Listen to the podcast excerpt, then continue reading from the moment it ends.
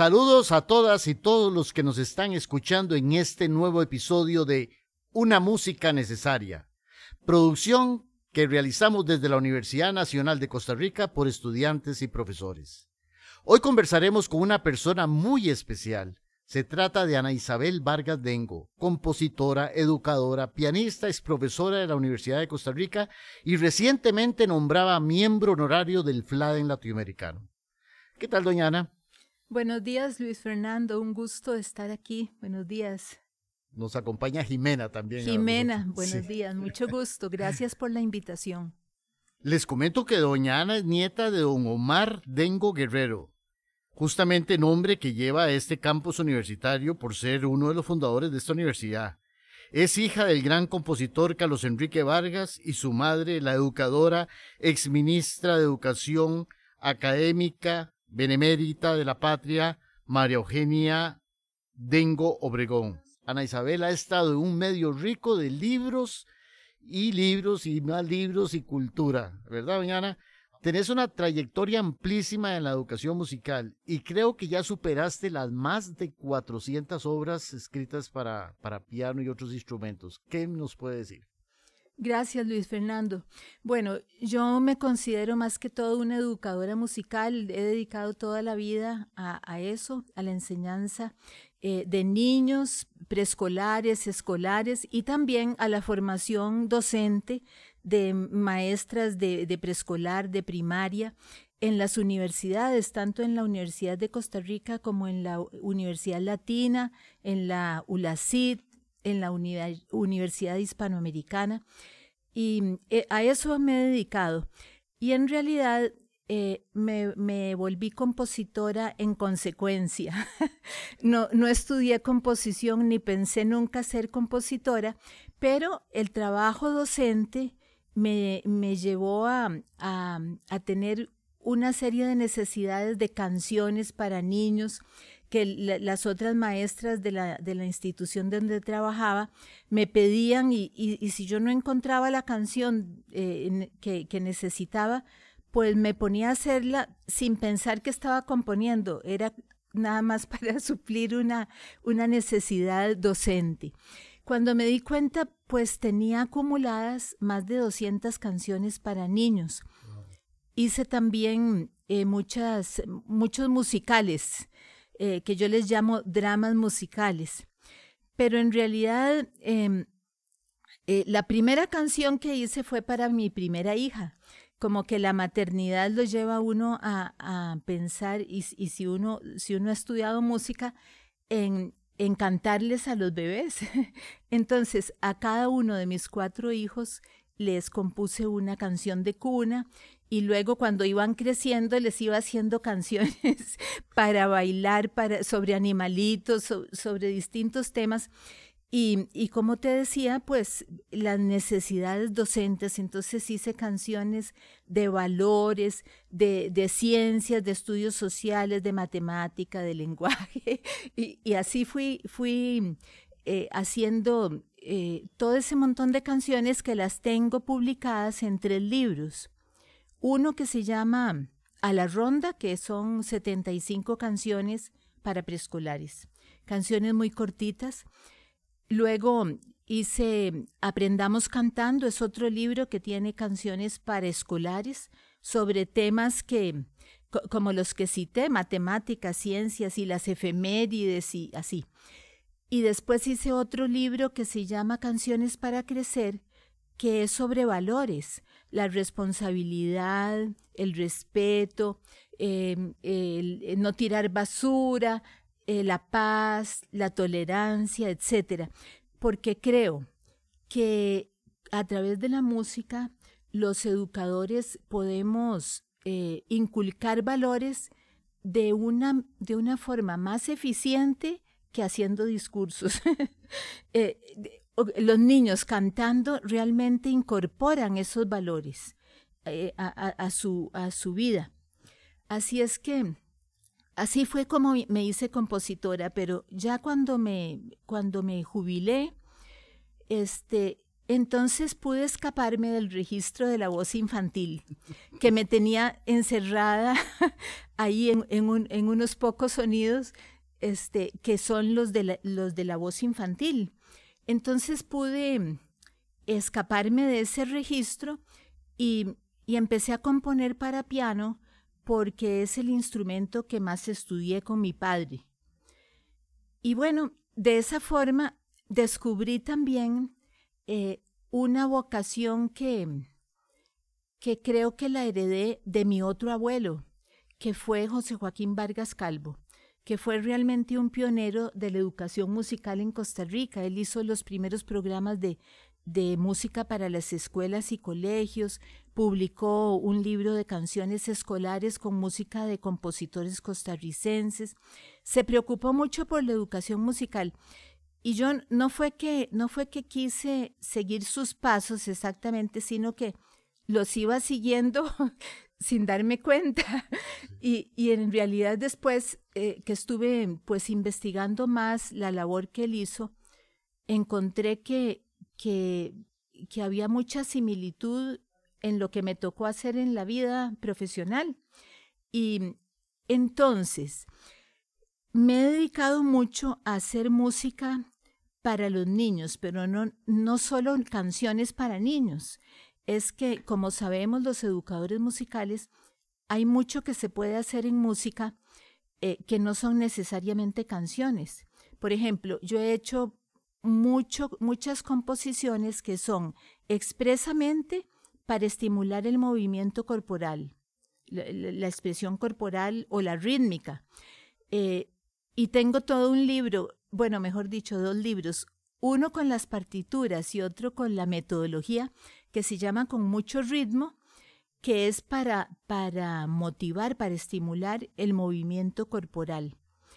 Eh, también eh, otro campo en el que, que, es de la educación musical que, que me ha despertado mucho interés por componer es la apreciación musical, porque pienso que los estudiantes los niños, los, los jóvenes, necesitan aprender a escuchar. Eso es toda, toda una beta de la educación musical, aprender a escuchar. Entonces he, compuesto varias obras con el propósito de que ellos escuchen y que los profesores puedan después preguntar qué escucharon, cómo era el tempo, eh, cómo, en qué creen que se inspiró la compositora para hacer esa música. Y así hice, por ejemplo, una suite que se llama Suite Fauna Tropical. Está inspirada en 10 animales en peligro de extinción de Costa Rica. Eh, la, la, tortuga baula, la ranita colorada, em, este, los, bueno, lapas, las lapas, etcétera. Y entonces eh, son, son piecitas muy cortas que, los niños pueden escuchar y que el, profesor puede decirles, por ejemplo, escuchen esta obra y, y, traten de imaginar si será la de la ranita colorada o será la de las mariposas o será la de las lapas. y eh, es música descriptiva, entonces eh, los niños pueden escuchar con atención, luego otro día reconocerlas también. Y así he hecho por ejemplo, tengo eh, unas, una, unos, digamos, folletos de, obras que no, los he publicado, pero tengo de animales, de, o sea, de fauna costarricense, de árboles de Costa Rica, otro, otro de, de música de las aguas, o sea, de ríos, de las costas, de las cataratas, de los humedales. Y, toda esa música he tratado de tocarla en, en, diferentes recitales eh, a veces he invitado pianistas que, que son amigos y que me hacen el favor de tocar eh, dos piezas uno, dos piezas el otro y así.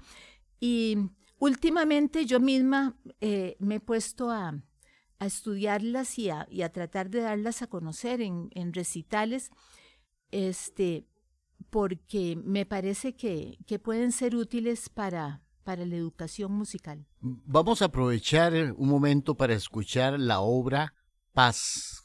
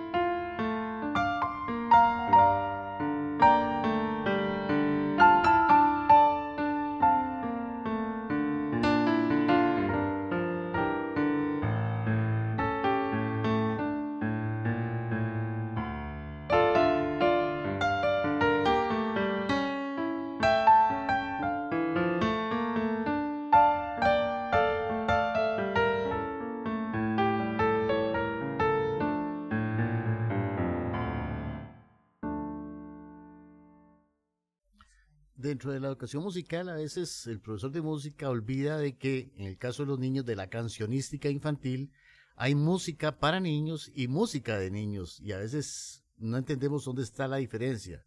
Es importante saber, bueno, en el caso tuyo, cuando hablamos de música de niños, es el, aquella que, en la cual ellos sí pueden cantar, está dentro de su tesitura.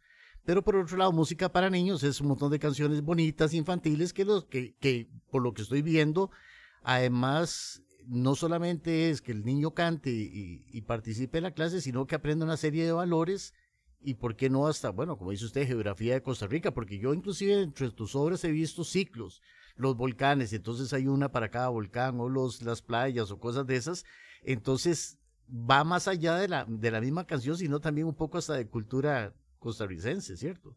Así es, y es que, bueno, yo, yo precisamente estudié mucha, mucho educación. Tengo tres títulos de educación.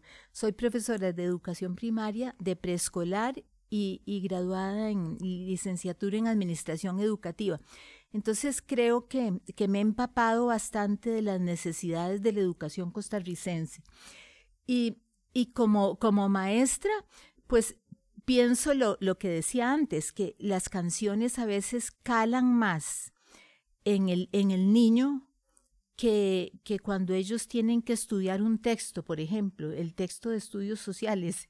Entonces, por ejemplo, he compuesto una canción para las siete provincias, otra para las cordilleras de Costa Rica, em, este, canciones que, de, de, los continentes, este, canciones de como el relojito, que es un tema de, de matemáticas.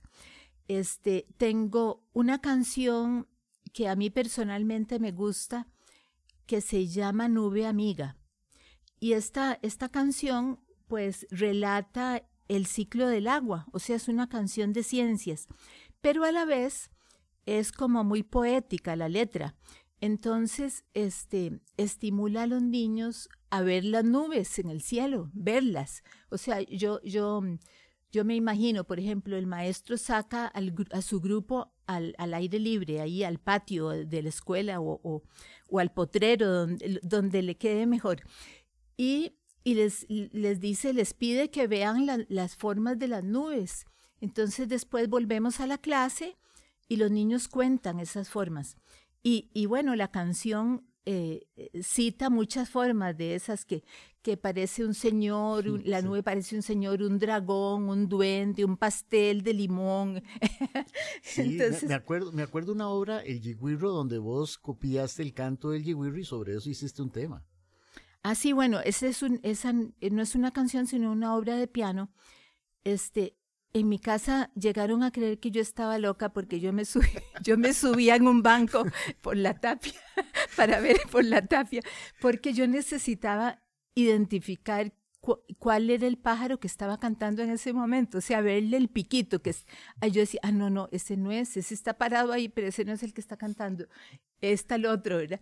Y, y entonces fui, fui apuntando, anotando musicalmente los cantos, por ejemplo, del jiguirro, del colibrí, del, del, come maíz, por supuesto, que es el que más se ve, este, del venteveo, que es el, el pecho amarillo, ¿verdad? Y hice una, una obra con eso, bueno, se llama Jiguirros y compañía, porque no es solo de los jiguirros. Doña Ana, usted ha escrito principalmente para piano, pero bueno, también tiene una gran cantidad de obras infantiles. Entonces, ¿en dónde prefiere usted que la ubiquemos? Como compositora para piano o como compositora para música infantil? No, como compositora, punto final, porque, porque en realidad un compositor, pues yo creo que, yo creo que ser compositor es como, como ser escritor, ser poeta o ser, o, ser un pintor o un escultor. O sea, e, el, el artista libre. Entonces, yo no quiero que digan, por ejemplo, esa señora eh, compuso para piano. No, porque se quedan por fuera otras, otras eh, categorías, ¿verdad? Como te decía, yo, por ejemplo, he compuesto mucho para expresión corporal, he compuesto para apreciación musical, música de cámara, un poco lo que puedo, porque como no estudia composición, realmente no me gusta incursionar en lo que no sé. E, el piano es lo que más conozco y entonces por eso compongo para piano. Pero, por ejemplo, he compuesto para flauta y piano, tengo muchas obras, y para bandola y piano, que bandola es eh, eh, un instrumento de cuerdas parecido a la mandolina que toca mi esposo Isidro Pardo, colombiano. Es un instrumento colombiano, folclórico colombiano. Y tiene eh, pues el mismo registro, digamos, que la flauta. Entonces me resulta fácil componer así. Pero, por ejemplo, he compuesto, tengo 15 obras de, obras para eh, piano a cuatro manos. Porque cuando yo estudiaba piano con mi papá, él me, nos puso varias obras de cuatro manos a mi hermano y a mí y las estudiábamos así, obras de Schubert, de Mozart, de, otros compositores, eh, de Kavalevsky y así, de piano a cuatro manos. Entonces yo recuerdo cómo, cómo, era, eh, eh, cómo eran esas obras, ¿verdad? Y eso me ayudó mucho para componer obras inspiradas en temas costarricenses, por ejemplo. Esas obras son de las dos costas, eh, de las siete provincias, la isla del Coco, una fantasía isla del Coco, este, porque, porque, bueno, me falta decir que para mí como compositora, eh, Costa Rica es un, un tema fundamental. ¿Por qué? Pues porque soy costarricense, amo a mi país y tenemos una, una diversidad tan grande, una naturaleza tan hermosa y tan rica que yo me deleito componiendo en temas costarricenses. este, eh, siempre pienso, bueno, ¿qué más me falta? Ya hice de las costas, de los ríos, de las, de las aves, de los árboles, de las flores. Entonces, eh, em, es un, es, son temas inagotables y, y, también de los valores democráticos de Costa Rica.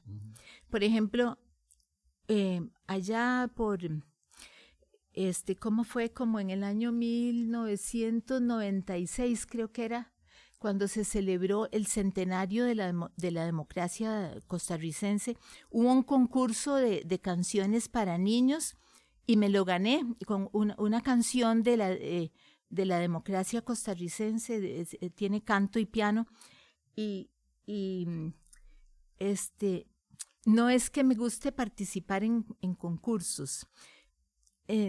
Pero, pero vean, vean cuál es mi motivación. Por ejemplo, en ese momento era por ser una canción infantil costarricense, me, me, me ilusionó participar. Pero, por ejemplo, eh, me falta decir que yo una motivación que tengo para componer es incrementar el repertorio de música costarricense y especialmente el compuesto por mujeres. Pienso que las mujeres, pues, por mucho tiempo hemos sido muy invisibilizadas, no solo en Costa Rica, sino en el mundo entero. Y en cierto momento eh, tuve la oportunidad de saber que había un, concurso en Italia para componer em, una pieza, creo que era este, para, para canto y piano. Y entonces yo quise participar solo para, para poner a Costa Rica en el mapa de, de, la, de la música compuesta por mujeres del mundo. Y bueno, participé y con, con, una obra que se llama Cafetales, para canto y piano, y, y, y, fui seleccionada eh, por, por, esa fundación Atkins Kitty de, de Donning Música, Mujeres en la Música Internacional. Y después de eso, la, la presidenta de esa fundación me escribió y me dijo, usted, usted no podría organizar, eh, podría organizar en Costa Rica la Asociación de Mujeres en la Música. Y le dije, ah, sí, claro, yo, yo conozco muchas mujeres eh, músicas en, en, Costa Rica, compositoras, intérpretes, educadoras musicales, directoras de, de coros, de, de, orquesta, de bandas. Y entonces este, me pareció que no era nada difícil y que era importante ubicar a Costa Rica en el mapa de las mujeres en la música. Y bueno, fundé esa asociación y por 10 años estuvo activa. Luego me cansé porque las mismas mujeres había que jalarlas como con, como con grúa para que participaran en los recitales y así. Y también porque ya este como como que llega, eso fue en el 2006 que fundé esta esta asociación. Y ya 10 años después, 2016, el, la, la, situación de las mujeres músicas en Costa Rica había cambiado un poco. Ya se les daba más, más crédito, ya se les visibilizaba más. Y llegué a pensar que más bien tener una agrupación aparte de mujeres no era incluirlas. más bien debíamos participar eh, igual que los hombres en, en, en composición, en conciertos. Pero, pero, aún así, ¿por qué cree que hay tan pocas mujeres compositoras en Costa Rica? Bueno, yo creo, eh, yo llego a pensar que todavía hay una, una timidez en las mujeres, creo.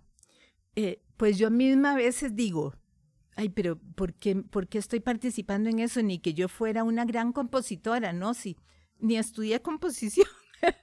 este, hay como una timidez, ¿verdad?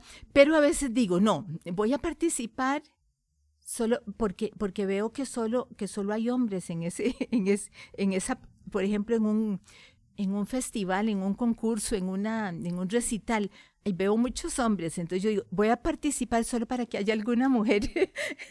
y, y, pienso que esos pequeños pasos que damos las que sí, las que sí continuamos participando eh, como compositoras, como compositoras y también como intérpretes, este, son importantes, eso e, es, como un atreverse, ¿verdad?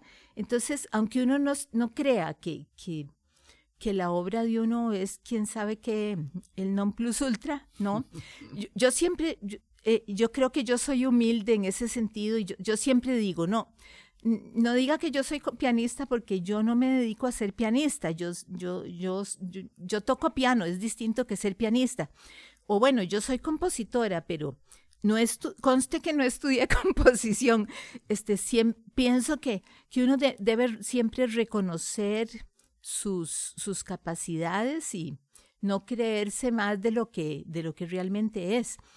Pero eh, sí, en la carrera de composición sé que hay pocas, pocas mujeres, pero, pero pienso que la nueva generación, o sea, las que son como de tu edad en este momento, este, estudiantes y, o recién graduadas, sí, sí no tienen tanta timidez o tantos, tantos reparos en, en, participar en la música. Y así tiene que ser, porque las mujeres y los hombres somos igual seres humanos y, y eh, podemos tener igual, eh, pues, habilidades, capacidades, talentos. y, ¿Se te han abierto las puertas cuando usted ha llegado como mujer o, o, el hecho de ser mujer le dice no? Eh, es decir, si hay una diferencia entre las personas que, que, atienden las necesidades de un compositor siendo mujer o siendo hombre. A mí nunca se me han cerrado las puertas. no sé, no sé si, no sé si me ha ayudado también la herencia de mi abuelo y de mi papá, que, que, que fueron grandes músicos. Eh, seguramente que me ha ayudado también, pero conste que no es que yo llego y digo, mire, yo soy nieta de Vargas Calvo. Vea, vea ponga atención porque yo soy hija de Carlos Enrique Vargas. No, yo, yo me presento como, como educadora musical o como compositora y, y trato de tragarme el, susto de la timidez. me, trago primero. y, y, nunca he tenido ningún, eh, ninguna puerta cerrada. No, nunca he tenido ninguna puerta cerrada. Eh, por ejemplo, em, un, un, un, compositor que se llama Ricardo Sáenz este, tenía un programa con Nel López en, que se llamaba Agua Dulce. Era un programa de televisión.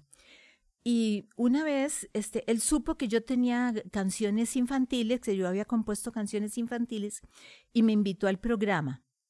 Y ese programa fue como un disparador de mis, de mis canciones infantiles por todo el país.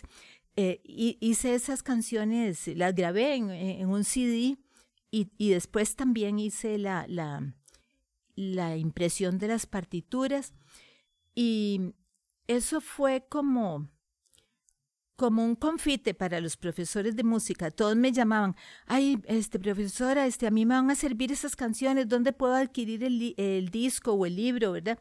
Entonces, ahí me di cuenta que los profesores necesitan material. Y es que me faltó decir que yo empecé a componer porque cuando yo empecé a trabajar en Costa Rica, eh, eh, que era en los años 70, digamos, a principio de los 70, empecé a trabajar en el 69. Eh, no había en Costa Rica libros de, canciones para niños. Yo buscaba, yo, yo buscaba, iba a las librerías, a la Lehman, que era la que más tenía libros de música, y había libros de, de México o de España o de Argentina.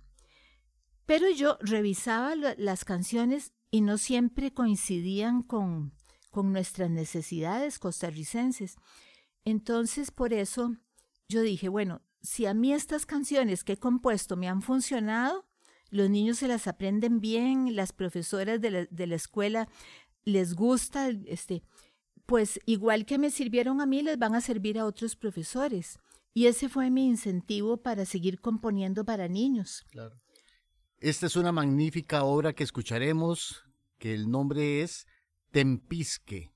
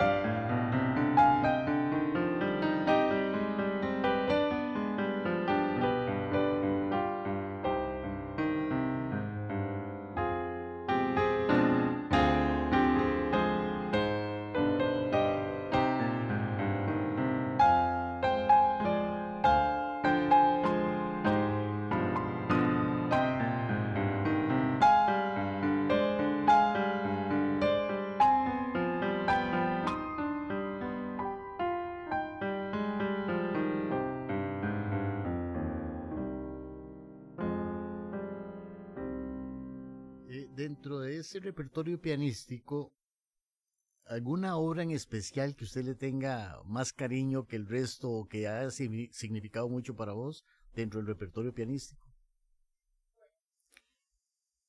Em, tengo algunas, algunas que, que, me gustan mucho. Bueno, por ejemplo, el Pasillo Orquídeas, que es para bandola y piano, y que también tengo una versión para piano a cuatro manos. Este, me gusta eh, bastante. La, también tengo una obra para piano a cuatro manos que se llama Oropéndolas, que eh, pues inspirada en el canto de las oropéndolas y eh, me gusta mucho cómo quedó la fantasía Isla del Coco y este, este ciclo que se llama, que es sobre los derechos humanos, que es mm, una, una primera parte es sobre derecho a la educación, otro es el derecho a la libertad, otro es el derecho a la paz y otro es el derecho a la vida, a la vida y, la igualdad. Este, y, y bueno, tengo también, eh, es que tengo muchas porque son 453. este, me, me acuerdo de, me gusta la, la obra de, del río Tempisque, que tiene como mucha, mucha fuerza. Eh, tengo otra que se llama Mi ritmo, que es una de las que hice para expresión corporal y, y tiene bastante ritmo. Y, y le, le, hice toda una guía didáctica para, para que el profesor pueda conducir la percusión corporal, pero también que dé espacio a la creatividad del alumno, que después los alumnos mismos inventen cómo pueden este, percutir o moverse con esta obra. Y bueno. Eh, ¿De esas obras es posible obtener grabaciones? Sí, porque yo, yo he tratado de hacer Así como, como he mm, editado varios libros con la editorial Edinexo eh, y con la ayuda de tuya, Luis Fernando, que me has copiado todas esas obras, este, eh, también he hecho el, esfuerzo de grabar en discos. Por ejemplo, las canciones infantiles las tengo todas grabadas en, en CDs. Y también los musicales, que son, que son siete. Los musicales y otro disco que es de danzas, danzas libres para niños y jóvenes. Y de piano he grabado, eh, tengo grabado el disco de Costa Rica con música en sus aguas. Y el año pasado, por el bicentenario de la independencia, hice un, libro que se llama Costa Rica, Libertad y Música. Tiene 21 obras em, que las tengo ya, ya eh, pasadas en finales pero también he ido grabando varias de esas, este, las tengo pues grabadas y las de los árboles también y las de la fauna costarricense las tengo grabadas. Doña Ana, ¿es interpretada su música, la música de Ana Isabel Vargas acá en Costa Rica? Bueno, varios de los, de los pianistas costarricenses han interpretado mi música, por ejemplo, el dúo de las hermanas Fetterman ha interpretado varias. El dúo Vargas, eh, integrado por, por Jorge Carmona y Patricia Valverde, han interpretado otras también. El dúo Cayano, eh, eh, formado por Flora Elizondo y Ana Isabel Cabezas, han interpretado otras, inclusive en recitales en la, en la sede de la Universidad de Costa Rica de Occidente. Eh, este, otras se han interpretado en la sede de, Turrialba, eh, otras se han interpretado aquí en la Universidad Nacional. Después, ya como, como piano solo, el, el, doctor Jorge, Jorge, Carmona ha interpretado varias. Este, bueno, la, la, la pianista Flore Elizondo también. Este, y, y yo misma organicé hace unos años, en diferentes años, tres recitales de, de mi música en, la que invité, en los que invité a, a tocar, por ejemplo, a Gerardo, eh, Gerardo Mesa. gracias, Gerardo Mesa, este, todos estos que mencioné, Flora Elizondo, eh, Patricia Valverde, Jorge Carmona, este, Federico Molina, eh, eh, Luis Fernando Murillo. este, y, y, bueno, y, las de canto y piano también, Anabel Campos la, ha cantado este, unas de mis canciones. Después, em, la flautista Loriana García también ha grabado este, unas de flauta y eh, bueno, y, últimamente yo misma eh, mm, eh, he pensado que, que para darlas a conocer pues las tengo que tocar porque tampoco voy a estar contratando a, pianistas todo el tiempo o molestándolos. Y, entonces yo he, hecho, por ejemplo, hace poco hice un recital que se llamó Música de los Árboles y un recital de 12 obras de árboles que lo interpreté en el Parque del Este, en Montes de Oca. Y, y así ahora, ahora estoy eh, eh, eh, ensayando esas, esas obras de Costa Rica, Libertad y Música que hice el año pasado para interpretarlas con motivo de la independencia. Esa es otra de las reflexiones que queríamos hacer en, en este programa. O sea, es claro que un compositor debe promover su música que a diferencia de obras de arte, por ejemplo, que se exponen en una galería y digamos que se venden solas, pero en el caso de la música no sucede lo mismo. Estas deben de interpretarse, grabarse, promoverse, lo que implica gastos, no sé si llamarlos irrecuperables para el compositor, pero que él mismo debe incurrir en esos gastos. En tu caso, ¿tenés que invertir para que tus obras sean puestas en un escenario nacional? Bueno, eh, la verdad que yo como, como educadora pensionada, pues no, no, no tengo una, una pensión muy, muy buena y no, no eh, soy una persona, digamos, de clase media y apenas salgo adelante con mi sueldo. Este, pero entonces yo, yo siempre trato de, de hacer los gastos que son necesarios y no nunca, nunca me atrevo a, o sea, no me atrevería como a, pagar quién sabe cuánto para que interpreten mis obras, ¿verdad? O, no sé, pero, pero entonces, ¿yo qué es lo que he hecho? Como, como bien decía Luis Fernando, este, el compositor tiene, como dice el dicho, repicar y andar la procesión. Entonces uno compone. Uno tiene que componer. Después, en mi caso, yo eh, este, nunca, nunca he aprendido el, programa de Finale para, para copiar mi, mi, música en la computadora. Entonces siempre te la doy a vos para que me la copies. Y me parece importantísimo copiarla. ¿Por qué? Porque no es lo mismo que, pedirle a un pianista que toque esta, esta obra y esta mano, ¿verdad? No, tiene que estar decente. Entonces, a mí me parece que eso de copiar la música en finales es un gasto muy importante, porque, porque entonces yo, ¿qué es lo que hago?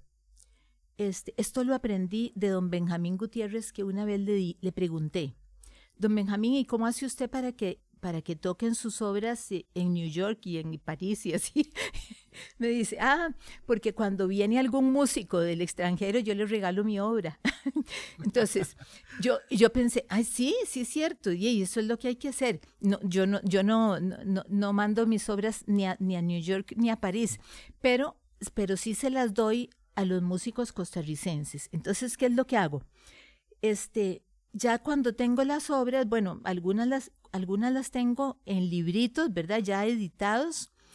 Este, entonces yo pienso a ver cuáles son los pianistas y, eh, que conozco, ¿verdad? Porque no, no, no, los conozco a todos. Y les regalo el libro, yo no se los vendo, yo se los regalo. Toma, mira, por si, por si te sirve para tocar en alguna, en alguna ocasión o para tus alumnos, para tus estudiantes. Ah, porque porque ese es otro campo que no he mencionado, pero que yo lo tengo muy presente como parte de la educación musical. Y es que las obras, mis obras no son complicadas. Yo, yo nunca he hecho una obra muy complicada porque no podría.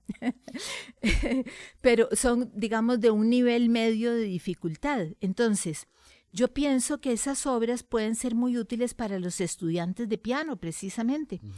Y y así, digamos, este librito que hice con mucho ritmo, lo hice pensando en música para movimiento, música para rítmica, pero después pensé, ay no, pero estas obras sirven mucho para estudiantes de piano, desde niños hasta, hasta otros más, más avanzados, porque hay unas que son, por ejemplo, solo con negras y corcheas, otras son con tresillos, otras son con semicorcheas, otras son eh, eh, eh, encontrados los ritmos de, dos tiempos con tres tiempos, uno en, uno en la mano derecha, otro en la mano izquierda, luego se invierten.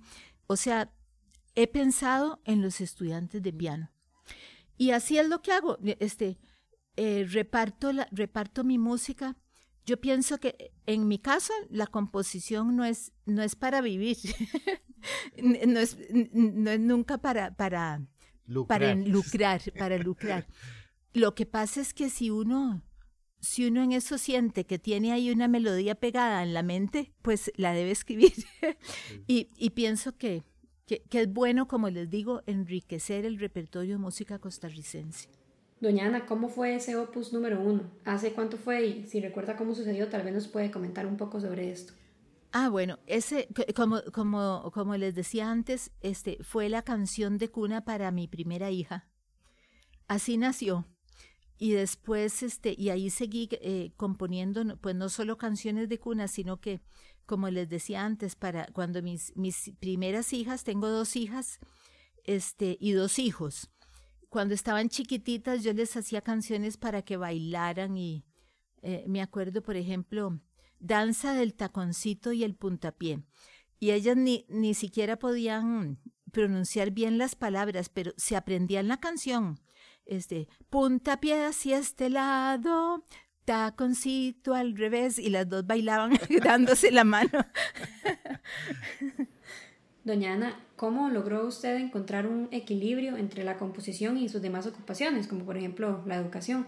Es decir, cómo logró repartir equitativamente todos sus recursos y su tiempo a lo largo de su carrera y así conseguir un bagaje tan significativo en ambas áreas de la música. Bueno, yo creo que ahí sí eh, jugó mucho el esfuerzo, la disciplina em, y, la renuncia a otros gustos. Por ejemplo, este, muchas veces en, en, mi casa, mientras los otros de la familia, los otros miembros de la familia estaban viendo televisión, yo me apartaba en, e, e, en, otra habitación de la casa a componer, ¿verdad? Eh, al principio me ayudó mucho a, componer la guitarra. ¿Qué cosa? No, aunque yo lo que había estudiado era piano, pero como eh, para la educación musical lo que yo usaba más era la guitarra. No, usaba el piano también, porque siempre les di mucho de apreciación musical y yo les daba a conocer obras de, de los grandes compositores clásicos este, y las tocaba, yo las estudiaba.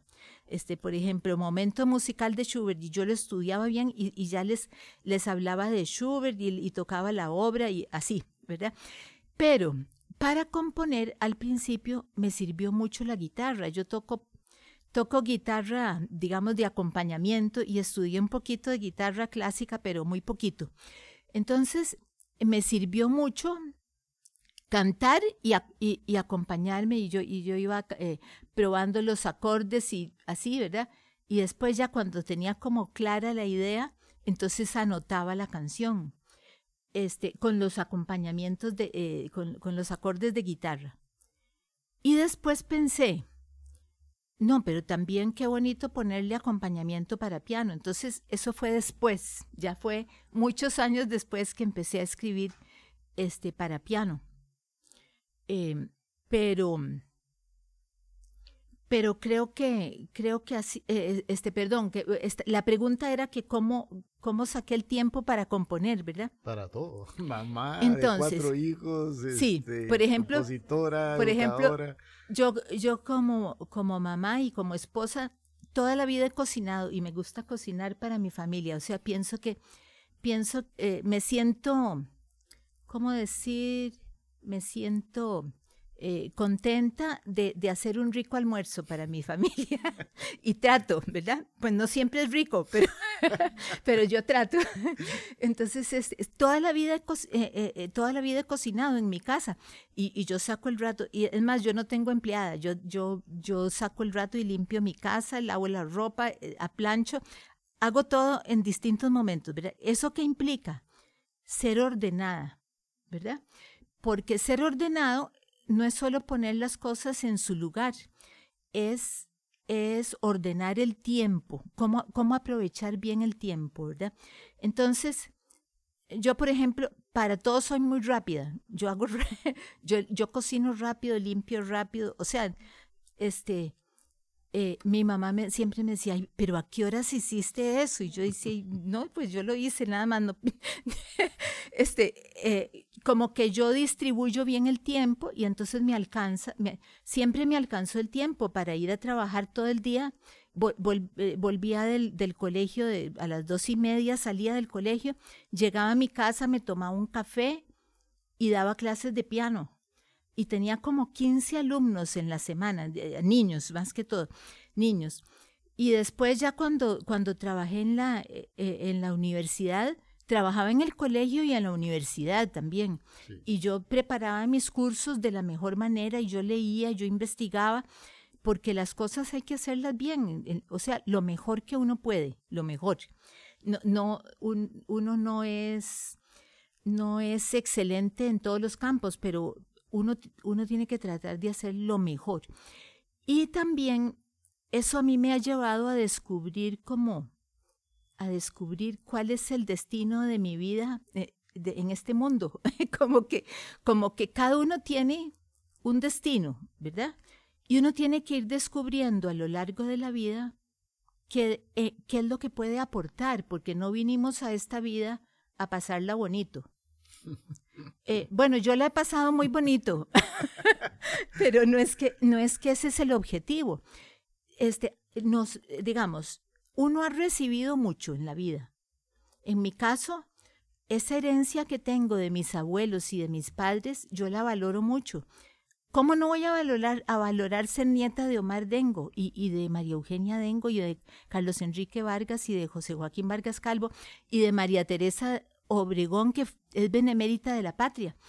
Este, yo, yo eso lo valoro mucho, entonces yo lo llevo como un peso en cada hombro, como que todos los días me acuerdo que, que yo tengo ese, ese, ese peso es de, de honor, de responsabilidad, entonces yo digo, bueno, ¿y qué puedo hacer yo? Con, todo, con toda esa herencia que recibí, ¿qué puedo hacer yo? Y eso es lo que he tratado de hacer y lo sigo haciendo hasta donde el, el cuerpo me lo permita. Anita, yo conozco mucho su obra, siento que te quiero preguntar si estoy acertado dentro de tu estilo musical, de la música que compones para piano, pienso que es como una especie de, de, de, romanticismo costarricense, sobre todo porque trabajas mucho los géneros costarricenses, el pasillo, la danza, y siempre siento de que no es una composición moderna y de sonidos raros y, y tonos y cosas así, sino que que prácticamente es, es, es un, una música romántica costarricense, un estilo así. ¿Estoy en, lo correcto o te sentís en otro, en otro género musical? Estás en lo correcto, Luis Fernando. Este, te voy a decir por qué es. Eh, en mi casa, eh, en, en la casa de mis padres, solo se escuchó toda la vida música académica, ¿verdad? Desde que yo nací, se escuchó música de, de, Chopin, de Liszt, de Brahms, de Beethoven, de Mozart, de, de Debussy. Eh, esa fue la música que yo escuché. O sea, en mi casa nunca jamás se oyó música popular, nunca. Es más, yo me considero una analfabeta de la música popular, porque no solo, no solo no la conozco, sino que no me gusta. Lo digo sinceramente, a mí no me gusta. ¿Por qué? Porque, porque yo me eduqué en un ambiente de música clásica, ¿verdad? De música académica. Entonces, ¿qué es lo que pasa? Que mi oído se, acostumbró a oír Liszt, Chopin, Beethoven, Brahms, ¿verdad? Bach. así, se acostumbró mi oído. Es como, vamos a, vamos a hacer una, una eh, similitud, digamos. Es como si a un niño lo crían con, con, alimentación vegetariana, nunca ha comido carne. entonces ya no le va a gustar, ya, difícilmente le va a gustar, ¿verdad? Ya, ya sí se educó, ¿verdad? Este, entonces, eh, yo siempre pienso, porque a mí me sale, por ejemplo, yo empiezo a componer y, y mucho me, me, sale el modo menor, mucho. Eh, es más, a veces digo, ah, no, pero qué triste que está esto, voy a empezar, no, no, voy a empezar en modo mayor, ¿verdad? Y cuando me doy cuenta ya me pasé otra vez para el modo menor, porque yo no sé, yo no sé si es eh, el, el, sentimiento femenino o si es esa influencia del romanticismo clásico de, de, de, los, de los grandes compositores que a mí me suena. Yo estudié mucho, por ejemplo, yo lo que más amé fue tocar Chopin, eso fue lo que más amé. Este, y todavía me sigue, me sigue, ah, bueno, Tchaikovsky, ay, me encanta Tchaikovsky. Entonces, como que me jala eso, ¿verdad? Pero por otro lado, yo siempre digo, no, pero tampoco es que yo voy a ponerme a copiar a, a Tchaikovsky ni a Chopin. No, porque ¿por qué Costa Rica no va a tener romanticismo? También puede tenerlo, ¿verdad? Y entonces, para mí es difícil, ya no me entró la música contemporánea. Por mi edad, ya no, como yo no, no, no, no fue lo que escuché antes, ya no me entró y, no y a mí no me gusta. A mí no me gustan, por ejemplo, yo oír unos, unos estruendos ahí, unos sonidos raros, eso lastima mis oídos. lastima mis oídos, no me gusta, no me gusta. Entonces yo digo, bueno, ¿y, por qué, aunque sea eh, eh, la, la, época de la música contemporánea, uno siempre es libre de componer lo que siente? Entonces, lo siento mucho, pero yo voy a seguir componiendo así. Eh, ¿Vos has recibido algún premio en ACAM?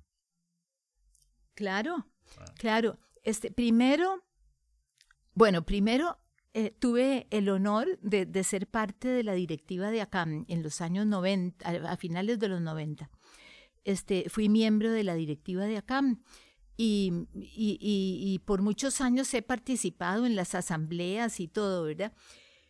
Y este, eh, en algún momento que escribí, escribí un libro que se llama Música en la Educación Inicial, es un libro de texto para, para las educadoras eh, del nivel preescolar, música para educación inicial, este, lo acompañé con ese disco de las canciones para preescolares y acá, eh, bueno, el libro fue premiado por el Colipro, por el Colegio de Licenciados y Profesores, este, y entonces el, el premio Jorge Bolio me gané con ese libro, el premio Jorge Bolio.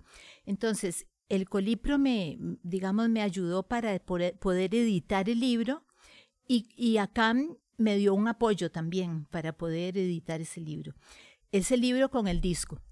Ese fue, digamos, un primer, un primer apoyo que me dio acá.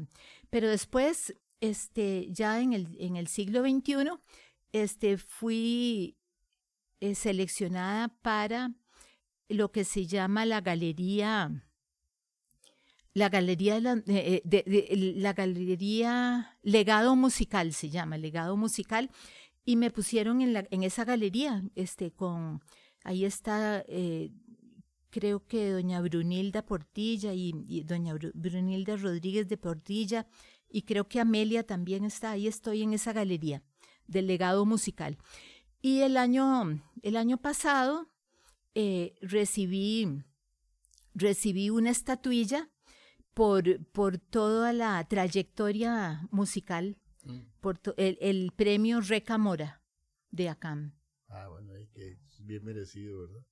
Para ir terminando, doña Anita, este, ¿qué consejo le daría usted a todos y sobre todo a todas las mujeres que están incursionando en, en el camino de la composición musical eh, en estos días? ¿Qué, qué, qué, sobre todo las mujeres, ¿verdad? ¿Qué, qué, qué, qué le, qué, ¿Cuál es tu mensaje? Sí, mi mensaje para, para ellas es que, que sean valientes, que no tengan miedo, que se atrevan y que, y que hagan, que compongan pues la mejor música que puedan, o sea, que se esfuercen en, en componer música linda, porque cuando uno compone, yo pienso que yo pienso que uno en lo que debe pensar es en el auditorio, o sea, en los oyentes.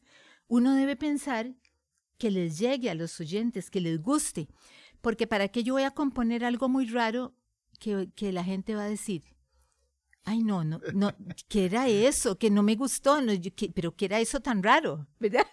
Sino que la gente diga, ay, me gustó, me, me llegó al corazón, o me llegó, o, qué interesante, o, o, viste cómo tenía distintas, distintas secciones, o, o, qué lindo cómo reflejó con esa, con esa composición, pues lo que fuera, ¿verdad? Este, entonces, yo, yo pienso que que, deben, deben motivarse eh, las, las nuevas compositoras en, en, seguir enriqueciendo el repertorio de música de mujeres, porque eh, eh, yo no soy la primera, ¿verdad? Este, ni, ni Amelia, Amelia Barquero tampoco es la primera, este, ni Pilar Aguilar, somos las de esta época, pero desde el siglo XIX hubo mujeres compositoras en Costa Rica, solo que, que hasta, hasta, hasta en el siglo XX se les empezó a, a, valorar, digamos.